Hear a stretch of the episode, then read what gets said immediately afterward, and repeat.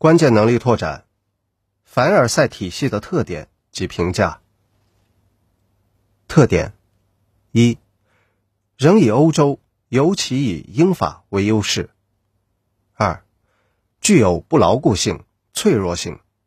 这一体系建立在对战败国的掠夺和重新分割殖民地的基础上，稳定只是相对的、暂时的。三，具有反动性。以委任统治的形式瓜分德国的海外殖民地，转让德国在中国山东的权益给日本等等，维持了殖民主义的统治秩序。四，具有不全面性。出于社会制度的区别，把苏俄排斥在外；出于分赃的目的，排斥德国。二，评价进步性。暂时缓和了帝国主义在欧洲和西亚地区的矛盾，成为二十世纪二十年代资本主义世界出现相对繁荣局面的基本前提。